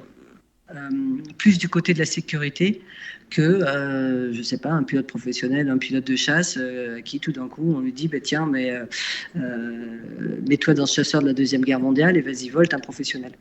Ouais. Voilà. Ça se passe pas vraiment comme ça. Après, je veux dire, je, pe- je pense surtout à des, à des, à des privés qui, qui, ont, qui ont beaucoup d'argent, qui sont euh, PPL avec euh, un peu d'heures de vol et euh, ben, qui ont l'argent pour s'acheter un, un Warbird. Quoi. Et puis, ben, ils se font lâcher dessus. Eux, enfin, eux, ils sont intéressants. Pourquoi? Parce qu'ils ont un Warbird, mais est-ce qu'il y a l'expérience dans, dans le cockpit quoi, pour, pour la présentation? C'est ça peut-être le problème aussi. Hum, non, je pense pas parce que ce sont pas des avions qui sont faciles à piloter. C'est très très rare ce genre de cas. Euh, la plupart du temps, quand c'est des gens qui euh, pilotent eux-mêmes leur premier Warbird qui vaut des millions, ils n'ont pas piloté euh, que ça. Ils ont une, sacrée expérience derrière. Un, un, Warbird, c'est pas comme une voiture qui vaudrait le même prix ou plus ou à peu près n'importe qui peut aller la conduire. Euh, faut déjà, voilà, puis, puis on ne veut pas se tuer non plus. Euh, donc, euh, il y a n'y a pas vraiment de, cas de, gens qui arrivent euh, au-dessus de leur niveau parce qu'ils ont l'argent. Ça serait plutôt une question de- d'ego et de- et d'attitude. Donc les, les- les règles qui sont maintenant en, en fonction euh, en France ne sont pas forcément celles que- qui étaient souhaitées. Euh, il s'agit plutôt de quelque chose basé sur l'expérience et euh, des formations théoriques. Nos voisins suisses et britanniques, eux, font un contrôle en vol Ouais. qui, euh, qui leur permet de, voilà, qui est de, de donner des niveaux différents. On appelle ça une display authorization, une autorisation de, de- de présentation. Mhm. C'est pas le choix qui a été fait par la France. Et euh, bah, dans tous les autres pays, euh, le monde est tellement petit, euh, on connaît les gens, on sait, voilà, si on les connaît pas directement, on sait se renseigner. C'est un petit peu kafkaïen de, de faire une usine à gaz de texte comme ça alors, pour régir un monde où- qui peut très bien fonctionner avec la, réfé- avec la référence et, et le bouche à oreille, euh, que ce soit au niveau national, même au niveau international. D'accord. Ok, donc euh, finalement, euh, une- on va dire que les, les dernières décisions, on va dire les dernières applications des textes de loi vont pas dans le sens, bah, du, du- dans le bon sens, on va dire, du spectacle aérien en tout cas, ce qui est, ce qui est dommage. Euh, le, ressenti actuel, c'est qu'on voit absolument pas euh, en quoi euh, les, changements qui ont été demandés apportent un niveau de sécurité. Voilà, je remplis un CERFA où je dis si euh, j'ai un ILS, un VOR ou un transporteur, est-ce que ça va un jour sauver la vie à quelqu'un? Euh, On fait des classifications, on fait, des, on fait beaucoup, de, beaucoup de dérogations et surtout on fait porter beaucoup, beaucoup de choses sur la tête du directeur des vols. Ouais. Euh, qui tout aussi bon et doué qu'il soit, il n'y a aucun directeur des vols qui euh, aura l'expérience de voler, euh, de voltiger en cap euh, en extra 300, euh, de faire de la patrouille serrée en Piper Cub, de piloter un DC-3. Euh, voilà, Ouais. il y a- il y a- mais tout repose désormais sur la, sur la tête du directeur des vols. Alors que Ouais. C'est quand même le pilote qui décide de ce qu'il fait et Mm. qui, qui respecte son programme des vols, qui construit son programme des vols de façon à pouvoir euh, ben, gérer une panne moteur euh, ou, euh, ou un imprévu. un- imprévu. Et, et le, le- le discours actuel se, se situe beau- beaucoup, beaucoup autour de ça. D'accord. Ouais. Ok. Euh, ça marche. Bah, écoute, merci pour ces réponses franches, en tout cas. Euh, je vois qu'il est euh, 20h50 Bah oui. UTC, les amis. Ce que je vous propose, comme euh, voilà, il nous reste à peu près une dizaine de minutes, c'est de tourner la dernière page de l'émission, c'est-à-dire euh, la séquence euh, foire aux questions remise de gaz. Et il vous reste une dizaine de minutes pour poser vos questions à Isa dans le chat. On les relève. On lui transmet, on en discute, et puis euh, voilà. Donc euh, on tourne la dernière séquence de l'émission, fort aux questions, remise de gaz.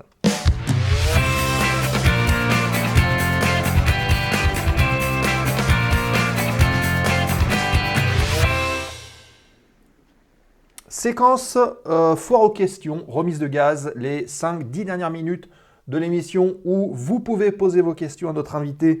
Euh, donc euh, Isa qui est avec nous. Euh, on parlait justement, Isa, euh, pour introduire cette séquence de l'aviation bashing. Est-ce que vous en souffrez aujourd'hui dans l'organisation du meeting? Le fait que justement on dit ben voilà que les avions ça fait du bruit, ça pollue, c'est pas bien. Quand on doit présenter des avions sur un plateau, j'imagine que ça doit être un peu compliqué. Ouais, on souffre pas autant que. Je pense que ceux qui souffrent le plus, ce sont les meetings de plage, euh, car euh, bah, là, c'est le, meeting vient sur la tête des gens qui sont peut-être là pour écouter le bruit des vagues. Euh, un, un meeting comme Melun où on n'est pas dans un, voilà, on est en périphérie parisienne, mais on a quand même des attaques, des attaques écolo. C'est quelque chose qu'il faut, il faut composer avec. Euh, même si euh, voilà, on, on peut en penser quoi que ce soit. Euh, avant, on pouvait se contenter d'être sur la défensive. Maintenant, il faut être dans le préventif. Sur le site web de Air Légende, il y avait une page Covid. et, il y a une semaine, je l'ai remplacée par une page éco-responsabilité. Ouais. Voilà. Euh, et il faut, voilà, il faut y penser quand on sélectionne euh, les offres de restauration. On essaie de faire attention à faire de, la, de la- de la source euh, circuit court, etc. Euh, et il faut en parler. Euh, même si ça empêche, c'est pas ça qui fait venir ou pas venir les gens, c'est ce qui est important pour nos partenaires, parce que nos partenaires doivent aussi tenir le même discours. Ouais. Euh, voilà, donc c'est un exercice de style obligé. Euh, qui, des fois est intéressant, des fois est ridicule. Euh, et il faut être prêt au niveau de- d'attaque euh, extrémiste, dirais-je, même tout à fait extrémiste, parce qu'il y a des, des- actes de violence et de, de sabotage qui peuvent, qui peuvent être faits, où là ça peut être dangereux parce que ces gens-là ne peuvent ne pas savoir que ben, en touchant un avion, peut-être en mettant de la peinture à un mauvais endroit, ben, ils vont le faire cracher. Donc euh, au niveau sécurité, on est très très très vigilant. Ah oui. Et euh, et faut voilà soigner la communication, soigner les actions. euh, et euh, et c'est complètement au, au cœur, au, voilà, c'est c'est complè- c'est complètement au cœur de notre organisation maintenant.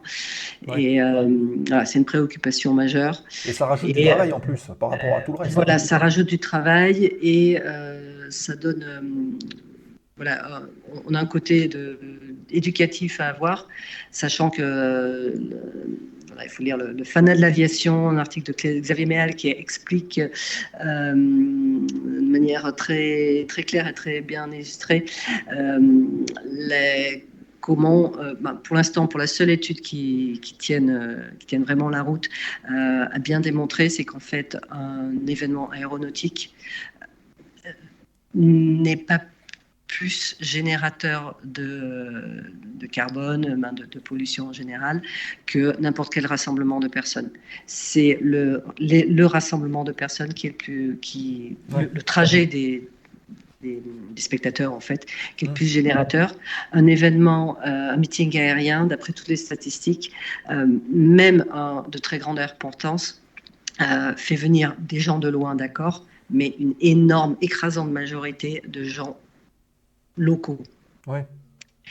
Et euh, si on compare avec des événements comme le Festival des Vieilles Charrues, par exemple, où pas forcément tant de, ben, la proportion de, de gens locaux et de gens qui viennent depuis l'autre bout de la France va être totalement différente. Mais en fait, les Vieilles Charrues polluent beaucoup plus que la plupart des meetings aériens. Ouais. Et ça a été démontré. Le déplacement public, oui. Voilà. Et, euh, après, il y a le côté aviation ou océano aussi. Alors bon, euh, c'est pas le plus grand des spectacles, mais on devient, ça devient un peu obligé maintenant d'avoir de, l'avion électrique en démo. Et bien justement, il y a euh, Skyflyer qui dit même avec des avions 100% électriques, il y aura toujours du bruit et de la pollution délocalisée. Je vous précise Voilà. Blooper, ouais. Voilà. Donc c'est pas forcément une, une bonne décision de faire que de l'électrique. D'ailleurs, on perdrait peut-être aussi le doux ronronnement des moteurs, des moteurs qui accompagnent aussi de- euh, bah, la légende. hein. Euh, On se souvient des anciens qui disaient que euh, quand ils entendaient les avions pendant la guerre, ce qu'ils entendaient d'abord, bah, c'était le bruit des moteurs. hein. Euh, voilà. Et puis, euh, bon, il faudrait calculer le bilan carbone de ce qu'il faut comme avion électrique pour former euh, quelques milliers de pilotes. Euh, vous prenez le- les, les Piper Cub de Nero Club comme très beau, qui depuis euh, 50 ans euh, euh, forme euh, plusieurs dizaines de pilotes par an. Je ne sais pas si le bilan carbone des machines utilisées pour former le même nombre de pilotes sera si comparable que ça. Sachant qu'un Piper est réemployable, réutilisable, euh, l'avion électrique cassé ou ses batteries, euh, Ouais, ça va coûter bien plus cher en tout cas. Ça, c'est Voilà. sûr. c'est sûr. Euh, alors, il y a une question de Free Flight et je voudrais euh, avant souhaiter la bienvenue à Krone, qui est arrivé tout à l'heure, et à Suleiman54, qui viennent de follow la chaîne. Soyez les bienvenus. Et Eric, notre ami, qui nous demande si une personne veut donner un coup de main en tant que bénévole sur un meeting, quelle doit être sa démarche? Il est bien, notre ami Alors, Flight. Il pose des bonnes questions. La, plus- la plupart des meetings ont un site web et euh, soit sur un formulaire de contact, soit si on prend celui de d'Air Légende, airlégende, un seul mot, .fr. Alors, voilà, Jordan, est-ce que tu peux mettre euh, airlegend.fr dans le chat, hein, s'il te plaît Voilà. Menu, l'organisation, bénévole, join us. Et voilà, tout le monde à sa place. Et j'insiste vraiment, il n'y a pas besoin d'être un expert en aviation. On a besoin de tous les talents, comme je le disais en introduction, au meeting aérien, surtout que très gros, euh, c'est des tonnes de sujets. Il y a de la logistique, il y a de l'accueil, il y a de la sécurité, il y a de la com, il y a, il y a de tout. Il y a de la restauration, la restauration pour les équipages, voilà. Donc, euh, même si on n'y connaît rien en avion, Ah, peut-être autre coupure, non? Ouais, on dirait qu'il y a une petite coupure. Bon, c'est pas grave. Merci, euh, euh, qui a posté justement dans le chat les liens euh, airlegend.fr, où euh, donc euh, Isa vous a expliqué un petit peu euh, ce qu'il fallait faire pour rejoindre. D'ailleurs, ça peut être intéressant hein, si vous habitez sur le coin, d'aller faire un tour dans les coulisses du meeting. Ça pourrait être intéressant et pourquoi pas même venir en parler dans la zone ensuite. Hein, ça pourrait être un- une bonne idée de sujet. Et également les. Oui, c'est un sujet, ouais. Je- Ouais. Oui, Nico? Non, je disais, oui, c'est un sujet. J'ai bah, j'ai participé, j'étais bénévole sur un meeting aérien. Et puis, Ouais, quel est le Ah, retour? comment que ça s'est passé, comment, comment on a intégré l'organisation, etc. C'est- Ça peut être intéressant. Ouais. Ouais, ouais, c'est ça, ça peut être super intéressant ce, ce genre de choses. Et puis vous avez les liens Cure ami de d'Isa, donc euh, Isavia, et puis euh, euh, le, le- la page Facebook de Isavia Consulting. Voilà, vous avez tout ce qu'il faut, vous cliquez dessus. Et on a retrouvé Isa. voilà, je suis désolée, il fallait refuler. Ah, bon, d'accord. Et Jordan qui a mis également le airlegend.fr slash bénévole euh, pour, euh, pour euh, bah, rejoindre l'équipe si, si vous le souhaitez, évidemment. On a toujours besoin de bénévoles pour la réussite d'un meeting aérien, nous précise Maxime. Et c'est vrai? Absolument. Alors, ouais, alors je voudrais, je voudrais rebondir là-dessus dans le sens où, euh, euh, e- effectivement, donc ben, un grand merci à Isa d'organiser ce genre d'événement parce que c'est quand même un travail Tout phénoménal. Je suis pas toute seule. C'est un travail d'équipe, hein, mais bon, il y a quand même Tout quelqu'un qui, qui est au-dessus de ça, quoi. hein, il y a quand même. Euh, c'est un phénoménal et je pense qu'en fait, il faut, il faut garder nos meetings aériens en France. Euh, si, si, si la France doit redevenir un pays de l'aviation comme ça l'est, comme ça l'a été mieux avant, on va dire, euh, là, c'est vrai qu'on peut dire c'était mieux avant. hein, euh, mais voilà, si on veut redevenir un grand pays de l'aviation, bah, il faut montrer des choses comme ça. Il faut, faut, faut multiplier les meetings. Euh, des, des gros meetings, il faut qu'il y en ait plus, euh, il faut qu'il y ait du monde qui participe, il faut voilà quoi, et puis euh, il faut Et que les autorités aussi aident aussi à faciliter un peu le, un peu, un peu ça quoi. Moi je me, je me souviens. de- alors après il y a, y a- y a des trucs qui sont il y a celui de Lens qui est pas mal aussi, il y a sou- souvent une belle plateforme, même des, petites- des petites fêtes. Ah, pardon. Des petites fêtes, je m'énerve parce que c'est un sujet qui me tient à cœur. Euh, même des petites fêtes aériennes, ça, peut être très sympa en aéroclub, comme il y avait dans le temps, comme il y avait dans les années 30, à l'aviation, euh, début, début, euh, populaire. voilà, on, est, on est vraiment le berceau de l'aviation avec le grand meeting de Reims, les meetings de Douai, les meetings de voilà qu'il y avait au début du XXe siècle. Je pense qu'il faut, faut vraiment qu'on qu'on soit aidé par les autorités aussi pour nous faciliter, enfin pour vous faciliter un peu la tâche, et puis euh, faire ça dans la bonne entente, que ça redevienne plus une fête aérienne que, euh, j'allais dire, j'exagère un peu, mais un cauchemar d'organisation, quoi, parce que c'est pas évident d'organiser. Voilà, mais non, mais c'est un gros plaisir, Voilà. c'est un gros plaisir parce qu'on voit les gens qui sont heureux, on voit les, euh, les, les générations qui sont touchées, c'est extraordinaire. Je sais pas s'il y a beaucoup d'activités qui, qui sont vraiment de, de, de, de 4 à 94 ans comme ça. Euh, on a, on a de, voilà, il y a un public très familial. Euh, il y a un public régional qui a souvent connu euh, l'aérien et, et qui aime les meetings aériens parce qu'il y a un petit meeting aérien à côté de chez eux au fin fond de la Lozère. Euh, Donc c'est pour ça que les, les- les petits meetings aériens sont, ou simplement portes ouvertes d'aéroclub, sont hyper importantes. Euh, C'est important aussi pour euh, l'industrie de l'aéronautique, Mm. qui est quand même une, une, des, une des industries qui reste en France. Euh, D'ailleurs, les industriels, euh, à Melun, on a Dassault, Safran, euh, probablement Airbus, euh, qui, euh, qui participent. C'est pas pour vendre un Falcon entre euh, deux maquettes, quoique on ne sait jamais, Euh, mais c'est euh, aussi pour sensibiliser, être euh, sensibiliser les jeunes et, euh, et les inciter à, à venir les rejoindre, parce que l'industrie aéronautique ne, ne recrute pas que des ingénieurs, elle recrute aussi des Schumac, des, des tauliers, des, euh, des tourneurs, etc. Et, euh, Ouais, il y a plein de métiers qui sont concernés. C'est là où il manque le plus de, Voilà. de personnes. Voilà. Mm. Donc, Là, je voudrais euh, rebondir sur Maxime, là. Maxime qui dit il n'y a pas de tâche ingrate euh, dans l'organisation. Euh, non, non, il faut un peu de tout. Alors, c'est bien aussi, ce serait bien que les bénévoles aussi aillent en famille. Hein, toute la famille, euh, papa, la maman, euh, les ados qui viennent participer en tant que bénévoles à l'organisation pour, euh, pour placer les voitures, pour, euh, pour guider les gens, pour, euh, Mm. pour plein de choses. Ouais, Faire ça en famille, ce serait sympa, ouais. Ouais c'est sûr. C'est sûr. Ah, et apparemment, on a reperdu Isa, qui a des soucis de connexion. Euh, je profite aussi de faire un coucou à Saver, à Marilou avec sa chaîne qui est passée tout à l'heure, qui visiblement n'est pas resté, mais j'ai vu que notre ami Jordan a fait un shoot-out, et donc c'est bien sympathique. Euh, bonne question de, de Free Flight qui dit il y a un âge pour être bénévole. Ça, c'est une bonne question. Bonne question. Est-ce qu'il y a un âge limite, ou je sais pas, au minimum peut-être pour être bénévole, il faut peut-être avoir 16 ans. Ah ben voilà, on a retrouvé Isa. Et une question, est-ce qu'il y a un âge pour être bénévole? Alors, euh, on marque souvent 18 ans. euh, c'est une question ouverte. D'ailleurs, il faut qu'on se renseigne auprès de, de notre assureur. Euh, mais le 18 ans a été pour pas, poser, pas se poser de questions au niveau du service d'alcool, notamment au VIP. Euh, Alors 16 ans, nous dit Free Flight. Euh, voilà, je pense que 16 ans, après, il y a des horaires, il y a des questions d'horaire, parce qu'un bénévole est soumis à la loi du, travail, donc on ne peut pas faire bosser, travailler quelqu'un qui, a, qui a 16 ans euh, le même nombre d'heures, c'est souvent des demi-journées, Euh, mais il ne faut pas hésiter.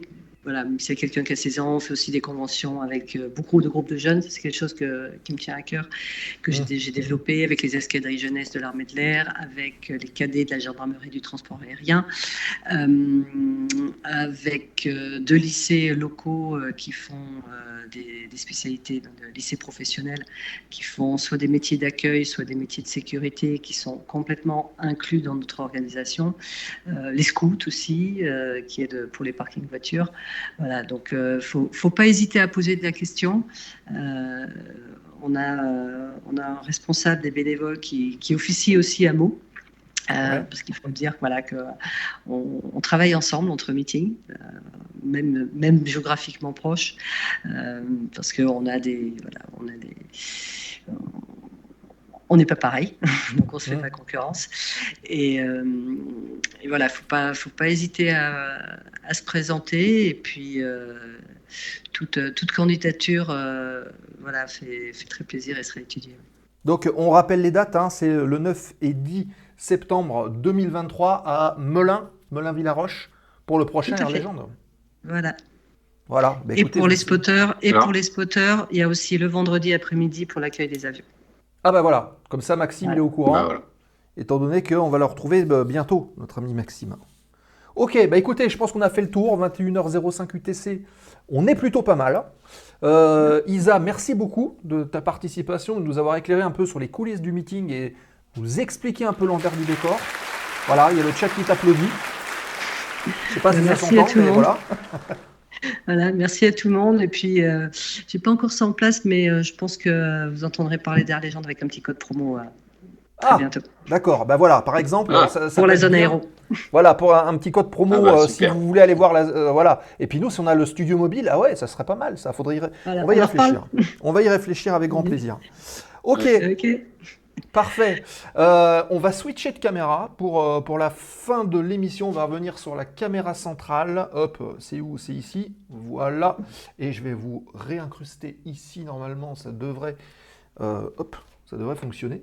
Il n'y a pas de raison. Alors, voilà. Hop. Donc, les amis, alors je regarde un petit peu euh, sur le chat, évidemment. Euh, Free Flight Transporter, c'est interdit. Non, c'est pas interdit. Merci Isa, merci beaucoup. Je ferai l'effort de monter dans le Grand Nord, nous dit, euh, nous dit Free Flight. Ça va être un, un très dur effort pour, pour Eric, ça, je- voilà, on en est sûr. Bon, on t'accompagnera, Free Flight. Il n'y a, y a pas de- il y a pas de raison, tu vas pas te, te, te farcir le, le- le travail tout seul. Le Grand Nord, il appelle ça le Grand Nord. Il appelle ça le Moi, Grand j'appelle Nord. ça ouais. le début du Sud. Pas de souci, il dit. Bon, Moi, j'appelle ça le début du Sud. Alors, euh, avant donc de, de clôturer cette émission, là, alors déjà, on va regarder vite fait qui est-ce qu'on va aller raider juste après. Euh, Il n'y a pas grand-chose ce soir. hein. Il y a Tracum, on a déjà été la la semaine dernière. Euh, si vous êtes adepte du bricolage, je vous propose de basculer chez Cabri, Cabri DIY, qui est un jeune garçon qui fait beaucoup de réparations. Il apprend aux gens à dépanner euh, tout un tas de choses. Euh, ou sinon, il y a de la musique. Dites-moi ce que vous préférez. Est-ce que vous préférez de la musique? Est-ce que vous préférez euh, du dépannage, de la bricole? Dites-le moi dans, le chat et puis on bascule. Ou sinon, s'il n'y a rien qui vous plaît, vous dites rien et, et on clôture l'émission comme ça. Mais avant, je vous rappelle que vous êtes acteur de la promotion de la zone aéro. N'hésitez pas à en parler autour de vous, dans vos organisations, dans euh, vos aéroclubs. Euh, parler de ce qui se passe ici un peu autour de la zone et des, invités qu'on a l'occasion de recevoir, comme Isa ce soir, qui vient nous parler de plein plein de choses différentes. De, d'ailleurs, plein de choses différentes. Donc euh, n'hésitez pas. Je vous rappelle que les replays sont disponibles pendant 14 jours sur la page Twitch de l'émission, dont l'émission de ce soir dans quelques dizaines de minutes. Et après, à J 15, ça bascule sur, sur YouTube. Et d'ailleurs, sur YouTube, depuis ce matin, il y a l'émission avec Michel Polaco d'il y a 15 jours qui est euh, désormais visible. Pour les gens qui disent Ah oui, mais euh, il y a un générique au début, bah, vous avez un petit curseur sous la vidéo. hein. Ça fait 20 ans que c'est comme ça. Vous le décalez à 10 minutes et puis bah, là, vous verrez le début de l'émission. Voilà, euh, le, progr- le programme à venir, et d'ailleurs j'en profite pour dire à la team de la zone qu'on se retrouve juste après pour un petit point sur la programmation. Euh, le programme à venir la semaine prochaine, on retrouvera Anthony Rossi qui est bénévole euh, et qui s'occupe aussi, euh, comment dire, de l'organisation de fly-in, de fly camp. Il y en a un donc sur Parelmonien, on en parlait au début là tout à l'heure. Il nous parlera un petit peu de la difficulté aujourd'hui des bénévoles d'organiser ce type d'événement. Donc ça sera une bonne manière de coupler ça avec le sujet de ce soir. Euh, et ensuite, on va basculer sur, euh, sur le programme du mois de mars, qui est déjà bien chargé. Je vais même vous faire une confidence. Le mois de mars, il est bouclé. Et je vais même vous faire une confidence, puisque le mois d'avril, il est bouclé aussi. Voilà. Et là, on est en train de travailler sur le mois de mai. C'est pour vous dire que euh, y a beaucoup de choses qui sont en train d'arriver. Euh, normalement, le programme du mois de mars, après Anthony, on vous l'annonce la semaine prochaine. On en a parlé déjà euh, un petit peu. On va retrouver Maxime qu'on a vu tout à l'heure pour parler de spotter. On va parler d'altimétrie. Euh, on va parler de plein de choses.